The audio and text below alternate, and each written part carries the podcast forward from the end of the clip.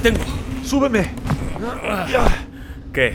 ¿Otra semana de aventuras? Burlando a la misma muerte. Luchando contra dragones. Explorando profundas cimas. Donde no han llegado ni los enanos. A la caza de templos y tesoros malditos. Selvas, pantanos, mares. Lugares nunca soñados. Donde reinan corsarios y piratas. A golpe de cañón y tajo de espada. Más allá de oasis o desiertos. En caravana de camellos. Por rutas ya olvidadas. Hasta ciudades de marfil y esmeralda. O a galope tendido. Atravesando montañas escarpadas. Resiste. ¡Aguanta! Hemos llegado. Aventureros, truanes, Pícaros, exploradores. regocijaos. Tomad asiento. Sed bienvenidos Al refugio. del Sherpa. El Señor de los Anillos. La Comunidad del Anillo. Capítulo 5. Conspiración desenmascarada. Lo mejor que podemos hacer es irnos también a casa, dijo Merry. Hay algo extraño en todo esto, me doy cuenta, pero habrá que esperar a que lleguemos a Cricaba. Doblaron por el sendero de Balsadera, que era recto y bien cuidado, bordeado con grandes piedras blanqueadas a la cal. Unos 100 metros más allá, desembocaba en la orilla del río, donde había un ancho embarcadero de madera. Una balsa grande estaba amarrada en él. Los volardos blancos brillaban a la luz de dos linternas instaladas sobre unos postes. Detrás, la bruma de los llanos se alzaba por encima de los matorrales, pero delante del agua era oscura y unas espirales como de vapor flotaban entre las cañas de la orilla. Parecía haber menos niebla del otro lado. Merry llevó al pony a la balsa por una pasarela, y los otros fueron detrás. Luego impulsó lentamente la balsa con un largo bichero. El brandivino fluía ante ellos lento y ancho. Del otro lado, la orilla era escarpada y un camino tortuoso ascendía desde el embarcadero. Allí unas linternas parpadeaban. Detrás asomaba la colina de los gamos, y en la falda de la colina, entre jirones de niebla, brillaban muchas ventanas redondas rojas y amarillas. Eran las ventanas de Casa Brandy, antiguo hogar de los Brandigamo. Mucho tiempo atrás, Gorendad Gamo Viejo, cabeza de familia de los Gamo Viejo, uno de los más viejos en Marjala o en la comarca, había cruzado el río, límite original de las tierras orientales. Edificó y excavó Casa Brandy, tomó el nombre de Brandigamo y se estableció allí hasta llegar a ser el señor de lo que podía llamarse un pequeño país independiente. La familia Brandigamo aumentó y aumentó, y luego de la muerte de Gorendad, continuó creciendo, hasta que Casa Brandy ocupó todo el pie de la colina y tuvo tres amplias puertas principales, muchas laterales y cerca de 100 ventanas. Los Brandigamo y las numerosas gentes que dependían de ellos comenzaron a excavar y más tarde a construir alrededor. Este fue el origen de los Gamos, una faja de tierra densamente poblada entre el río y el bosque viejo, una especie de colonia de la comarca. La villa principal era Gamoburgo, que se apretaba en los terraplenes y lomas detrás de Casa Brandy. La gente de Marjala era amiga de la de los Gamos, y los granjeros entre Cepeda y Júnquera aún reconocían la autoridad del señor de la casa, como llamaban al jefe de la familia de los Brandigamo, pero la mayoría de los habitantes de la vieja comarca consideraba a la gente de los Gamos como singular y algo extranjera, por así decirlo, aunque en realidad no se diferenciaba mucho de los hobbits de las cuatro cuadernas. Excepto en un punto, eran muy aficionados a los botes y algunos de ellos hasta sabían nadar. El lado este de aquellas tierras no tenía en un principio ninguna defensa, pero los Brandigamo levantaron allí una empalizada que llamaron Cerca Alta. Había sido plantada muchas generaciones atrás y ahora era elevada y tupida, pues la cuidaban constantemente. Corría a lo largo de la orilla, desde el puente del Brandivino, siguiendo una amplia curva, hasta el fin de la cerca, donde el tornasauce salía de la floresta y se unía al Brandivino. unas 20 millas de extremo a extremo.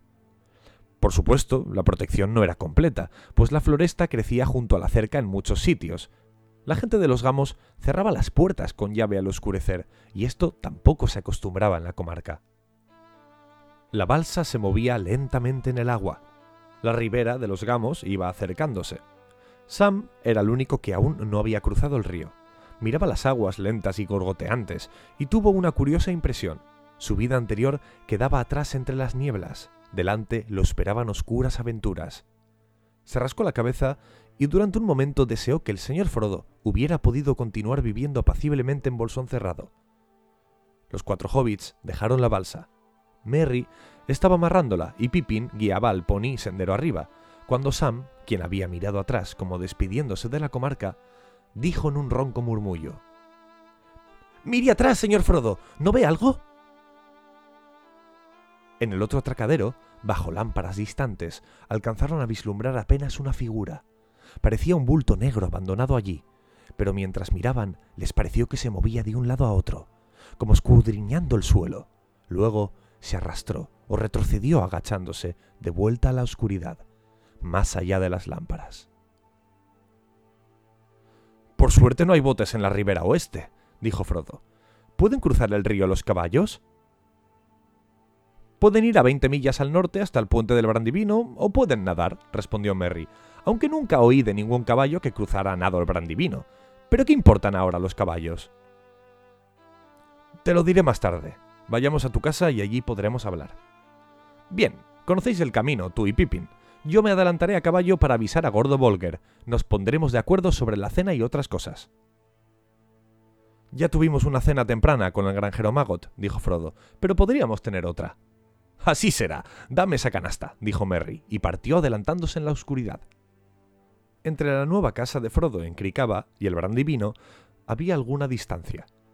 Dejaron la colina de los Gamos y Casa Brandi a la izquierda, y en las afueras de Gamoburgo tomaron el camino principal de los Gamos, que corría desde el puente hacia el sur.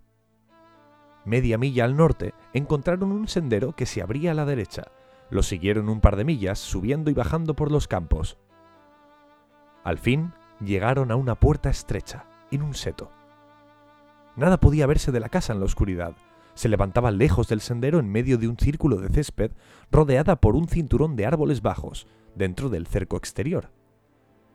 Frodo la había elegido porque el sitio era apartado y no tenía vecinos próximos. Se podía entrar y salir sin que nadie lo viera a uno. La habían construido los Brandigamo mucho tiempo atrás, para uso de invitados o miembros de la familia que deseasen escapar por un tiempo de la tumultuosa vida de Casa Brandi. Era una antigua casa de campo, lo más parecida posible a la cueva de un hobbit. Larga y baja, de un solo piso, tenía techo de paja, ventanas redondas y una gran puerta redonda. Mientras subían por el sendero verde, desde la puerta en el cercado, no vieron ninguna luz. Las ventanas estaban oscuras y con las persianas cerradas, Frodo golpeó la puerta y Gordo Volger vino a abrir. Una luz acogedora se derramó hacia afuera. Los hobbits se deslizaron rápidamente en la casa y se encerraron juntos con las luces. Vieron que estaban en un vestíbulo amplio con puertas a los lados. Delante de ellos corría un pasillo hacia el centro de la casa. ¿Qué te parece? preguntó Merry, viniendo por el pasillo. Hemos hecho lo imposible en este poco tiempo. Queríamos que te sintieras en casa, al fin y al cabo. Gordo y yo no llegamos aquí hasta ayer con el último cargamento. Frodo miró alrededor. Todo era allí hogareño, de veras. La mayoría de sus muebles preferidos, o mejor, los de Bilbo, habían sido ordenados todo lo posible de acuerdo con la disposición de Bolsón Cerrado. Era un sitio agradable, cómodo, acogedor, y se encontró deseando haber venido a instalarse realmente en ese retiro tranquilo. Le pareció injusto haber expuesto a sus amigos a todas estas molestias, y se preguntó de nuevo cómo podría decirles que los abandonaría muy pronto, enseguida, de verdad. Ya no le quedaba otro remedio que hablarles esa misma noche, antes que todos se acostaran. Maravilloso, dijo con un esfuerzo. Apenas noto que me he mudado. Los viajeros colgaron las capas y apilaron los bultos sobre el piso. Merry los llevó por el pasillo y en el otro extremo abrió una puerta. el resplandor de un fuego salió al pasillo, junto con una bocanada de vapor. ¡Un baño! exclamó Pippin. ¡Oh, bendito Meriadoc! ¿En qué orden entraremos? preguntó Frodo. ¿Primero los más viejos o los más rápidos? De cualquier modo, tú serás el último, señor Peregrin. Confiad en mí para arreglar mejor las cosas, dijo Merry. No podemos comenzar nuestra vida en Kerikaba discutiendo por el baño. En esa habitación hay tres tinas y una caldera de agua hirviendo. Hay también toallas, esteras y jabón. Entrad y deprisa. Merry y Gordo fueron a la cocina, en el otro extremo del corredor, y se ocuparon de los preparativos finales para una cena tardía. Trozos de canciones que competían unas con otras venían desde el cuarto de baño, mezcladas con el chapoteo y el sonido del agua que desbordaba las tinas. La voz de Pippin se elevó por encima de las otras en una de las canciones de baño favoritas de Bilbo. Oh, el baño a la caída de la tarde, que quita el barro del cansancio. Tonto es aquel que ahora no canta. Oh, el agua caliente, qué bendición. Oh, dulce es el sonido de la lluvia que cae y del barro que baja de la colina del valle. Pero mejor que la lluvia y los arroyos rizados es el agua caliente humeando en la tina. Oh, el agua fresca, échala si quieres, en una garganta abrasada y complácete, pero mejor es la cerveza si hay ganas de beber y el agua caliente que corre por la espalda. Oh, es hermosa el agua que salta hacia arriba en una afluente blanca bajo el cielo, pero no ha habido nunca jamás un sonido más dulce que mis pies chapoteando en el agua caliente. Se oyó un terrible chapoteo y una interjección de Frodo. Parecía que buena parte del baño de Pipín había imitado a una fuente saltando hacia arriba. Merry se acercó a la puerta. ¿Qué os parece una cena y una cerveza en las gargantas abrasadas? llamó. Frodo salió enjuagándose los cabellos. Hay tanta agua en el aire que terminaré de secarme en la cocina, dijo. ¡Cielos! exclamó Merry mirando dentro. El piso de piedra estaba todo inundado. Tendrás que secarlo si quieres que te den algo de comer, Peregrin, dijo. Deprisa, o no te esperaremos. Cenaron en la cocina, sentados en una mesa próxima al fuego. Supongo que vosotros tres no comeréis hongos de nuevo, dijo Fredegar, sin mucha esperanza. Sí, comeremos, gritó Pippin. Son míos, dijo Frodo. Me los dio a mí la señora Magot, una perla entre las esposas de los granjeros. Quita tus ávidas manos de encima, que yo los serviré. Los hobbits tienen pasión por las setas, una pasión que sobrepasa los gustos más voraces de la gente grande. Hecho que explica en parte las largas expediciones del joven Frodo a los renombrados campos de Marjala y la ira del perjudicado Magot. En esta ocasión había en abundancia para todos, aún de acuerdo con las normas de los hobbits. Había también otras muchas cosas, que vendrían después, y cuando terminaron de cenar, Gordo Bolger exhaló un suspiro de satisfacción. Retiraron la mesa y pusieron sillas alrededor del fuego. Limpiaremos todo más tarde, dijo Merry. Ahora, cuéntame. Me imagino que habrás tenido aventuras, y sin mí, lo que no me parece justo. Quiero que lo cuentes todo, y lo que más deseo es saber qué ocurrió con el viejo Magot y por qué me habló de ese modo. Parecía asustado, si eso es posible. Todos hemos estado asustados, dijo Pipín al cabo de un rato. Frodo clavaba los ojos en el fuego y no decía una palabra. Tú también lo habrías estado si los jinetes negros te hubiesen perseguido durante dos días. ¿Quiénes son? Figuras negras que cabalgan en caballos negros, respondió Pipín. Si Frodo no quiere hablar, yo te contaré la historia desde el principio. Pipín relató entonces todos los incidentes del viaje desde la partida de Hobbiton. Sam cooperó con gestos y exclamaciones de aprobación, y Frodo permaneció en silencio. Hmm. Podría pensar que todo es un invento, dijo Merry, si no hubiese visto aquella forma negra embalsadera, y si no hubiese oído el extraño tono de la voz de Magot. ¿Qué sacas en conclusión, Frodo? El primo Frodo se ha mostrado muy cerrado, dijo Pipín, pero es tiempo de que se abra. Hasta ahora no tenemos otra pista que las suposiciones del granjero Magot, para quien se trataría de algo relacionado con el tesoro del viejo Bilbo. Es solo una suposición, se apresuró a decir Frodo. Magot no sabe nada. El viejo Magot es un sujeto perspicaz, dijo Merry. Detrás de esa cara redonda pasan muchas cosas que no aparecen en la conversación. He oído decir que hace un tiempo acostumbraba internarse en el bosque viejo y que sabe bastante de cosas extrañas, pero al menos tú podrías decirnos, Frodo, si es una buena o una mala suposición. Me parece... respondió Frodo lentamente, que es una buena suposición hasta cierto punto.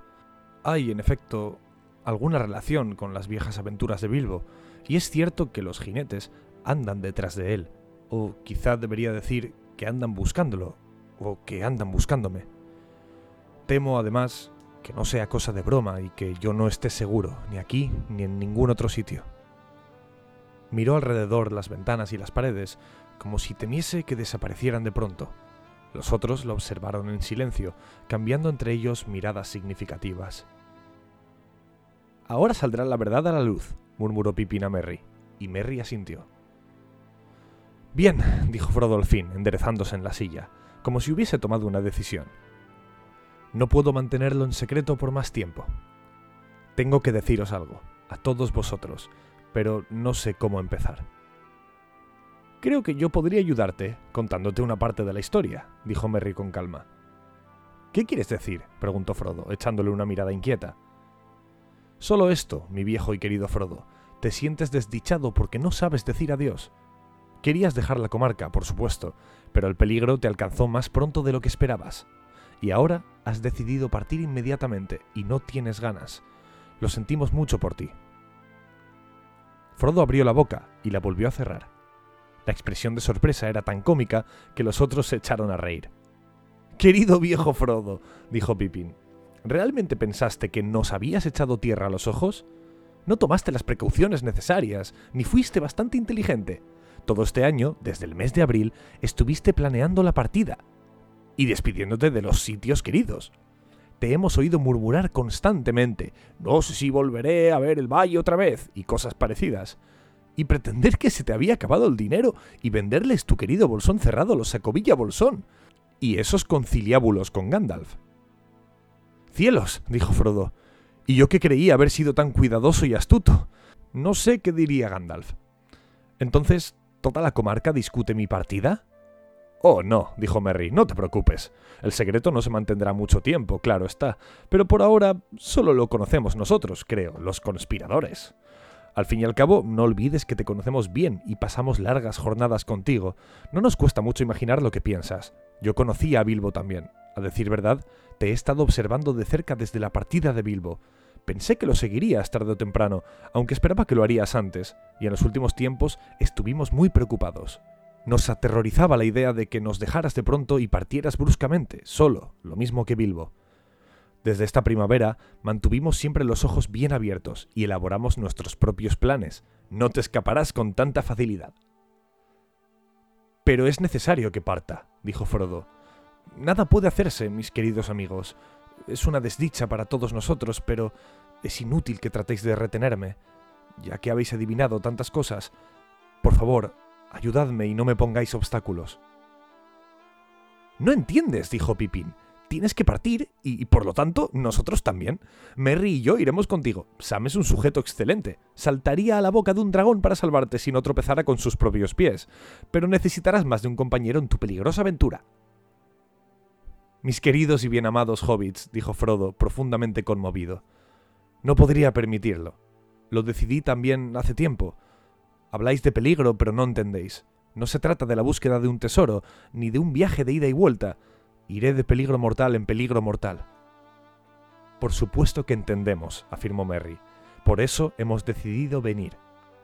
Sabemos que el anillo no es cosa de broma, pero haremos lo que podamos para ayudarte contra el enemigo. ¿El anillo? exclamó Frodo, completamente atónito ahora. Sí, el anillo, dijo Merry. Mi viejo y querido hobbit, no has tenido en cuenta la curiosidad de los amigos. He sabido de la existencia del anillo durante muchos años, en verdad desde antes de la partida de Bilbo, pero como él guardaba el secreto, me callé lo que sabía, hasta que armamos nuestra conspiración. No conocía a Bilbo tan bien como a ti. Yo era demasiado joven y Bilbo más cuidadoso, aunque no lo suficiente. Si quieres saber cómo lo descubrí, voy a decírtelo ahora. Continúa, dijo Frodo débilmente. Los culpables fueron los Sacovilla Bolsón, como podría esperarse.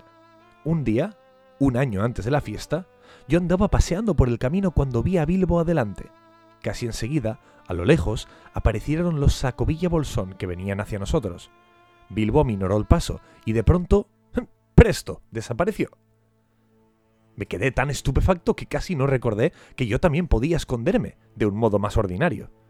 Me metí entre los setos del camino y anduve por el campo. Eché una mirada al camino, luego que pasaron los Sacovilla Bolsón, y observaba el lugar donde había estado Bilbo, cuando él reapareció de pronto. Luego de ese incidente, mantuve los ojos bien abiertos. En pocas palabras, confieso que espié. Pero admitirás que había motivos para sentirme intrigado. Y yo no tenía todavía 20 años. Pienso que soy el único en la comarca, excepto tú, Frodo, que ha visto el libro secreto del viejo Bilbo. ¿Has leído el libro? exclamó Frodo. ¡Cielos! ¿No hay nada seguro? Yo diría que no demasiado, replicó Merry, pero solo le eché una rápida ojeada, y aún esto me costó bastante. Bilbo nunca abandona el libro. Me pregunto qué se hizo de él. Me gustaría echarle otro vistazo. ¿Lo tienes tú, Frodo? No, no estaba en bolsón cerrado. Bilbo se lo llevó, seguramente. Bueno, como iba diciendo, continuó Merry, mantuve en secreto lo que yo sabía hasta esta primavera, cuando las cosas se agravaron.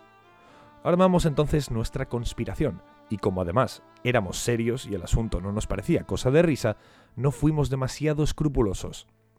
No eres una nuez fácil de pelar, y Gandalf menos. Pero si quieres conocer a nuestro investigador principal, puedo presentártelo ahora mismo. ¿Dónde está? preguntó Frodo mirando alrededor, como si esperase que una figura enmascarada y siniestra saliera de un armario. Adelántate, Sam, ordenó Merry. Sam se levantó rojo hasta las orejas. He aquí a nuestro informante. Nos dijo muchas cosas, te lo aseguro, antes que lo atraparan. Después se consideró a sí mismo como juramentado y nuestra fuente se agotó. Sam, exclamó Frodo, sintiendo que su asombro llegaba al máximo e incapaz de decidir si se sentía enojado, divertido, aliviado o simplemente aturdido. Sí, señor, dijo Sam. Le pido perdón, señor. Pero no quise hacer daño, ni a usted ni al señor Gandalf. Él es persona de buen sentido, recuérdelo, pero cuando usted le habló de partir solo, él le respondió no, lleva a alguien en quien puedas confiar. Pero parece que no puedo confiar en nadie, dijo Frodo. Sam lo miró tristemente. Todo depende de lo que quieras, intervino Merry. Puedes confiar en que te seguiremos en las buenas y en las malas hasta el fin, por amargo que sea, y en que guardaremos cualquier secreto, mejor que tú pero no creas que te dejaremos afrontar solo las dificultades, o partir sin una palabra. Somos tus amigos, Frodo. De cualquier modo, el caso es claro. Sabemos casi todo lo que te dijo Gandalf, sabemos muchas cosas del anillo, estamos terriblemente asustados, pero iremos contigo, o te seguiremos como sabuesos. Y después de todo, señor, agregó Sam, Tendría que seguir el consejo de los elfos. Gildor le dijo que llevase voluntarios que lo acompañaran. No lo puede negar. No lo niego, dijo Frodo, mirando a Sam, que ahora sonreía satisfecho. No lo niego, pero ya nunca creeré que duermes, ronques o no. Para asegurarme, te patearé con fuerza. Sois un par de pillos solapados, dijo, volviéndose a los otros. Pero que el cielo os bendiga, rió levantándose y agitando los brazos. Acepto. Seguiré el consejo de Gildor. Si el peligro fuera menos sombrío, bailaría de alegría. Sin embargo, no puedo evitar sentirme feliz, más feliz de lo que me he sentido en mucho tiempo. La perspectiva de esta noche me aterraba. Bien, decidido. Tres hurras por el capitán Frodo y sus compañeros, gritaron los otros mientras bailaban alrededor. Merry y Pippin entonaron una canción que habían preparado aparentemente para esta oportunidad, la habían compuesto tomando como modelo la canción de los enanos que había acompañado la partida de Bilbo tiempo atrás, y la melodía era la misma. Adiós les decimos al hogar y a la sala. Aunque sople el viento y caiga la lluvia, hemos de partir antes que amanezca, lejos por el bosque y la montaña alta. Rivendell, donde los elfos habitan aún, en claros al pie de las nieblas del monte. Cruzando por páramos y eriales iremos deprisa, y de allí no sabemos a dónde. Delante el enemigo y detrás el terror, dormiremos bajo el dosel del cielo, hasta que al fin se acaben las penurias, el viaje termine y la misión concluya. Hay que partir, hay que partir, saldremos a caballo antes que amanezca. Muy bien, dijo Frodo. En este caso hay mucho que hacer antes de irnos a la cama. Dormiremos bajo techo, aunque solo sea esta noche. Oh, eso era poesía, dijo Pippin. ¿Realmente piensas partir antes de que amanezca? No lo sé, respondió Frodo. Temo a esos jinetes negros y estoy seguro de que es imprudente quedarse mucho tiempo en un mismo sitio, especialmente en un sitio donde se sabe que yo iría. También Gildor me aconsejó no esperar, pero me gustaría tanto ver a Gandalf. Me di cuenta de que el mismo Gildor se turbó cuando supo que Gandalf no había aparecido. La partida depende de dos cosas. ¿Cuánto tiempo necesitarían los jinetes para llegar a Gamoburgo? ¿Y cuándo podremos partir? Tendremos que hacer muchos preparativos. Como respuesta a esa segunda pregunta, contestó Merry, te diré que podemos partir dentro de una hora. Prácticamente he preparado todo. Hay seis ponis en un establo al otro lado del campo. Provisiones y enseres están todos empacados, excepto unas pocas ropas de uso y los alimentos perecederos.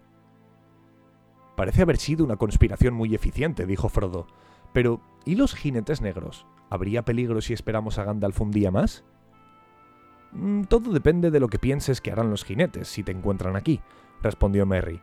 Podrían haber llegado ya, por supuesto, si no los hubiesen detenido en la puerta norte.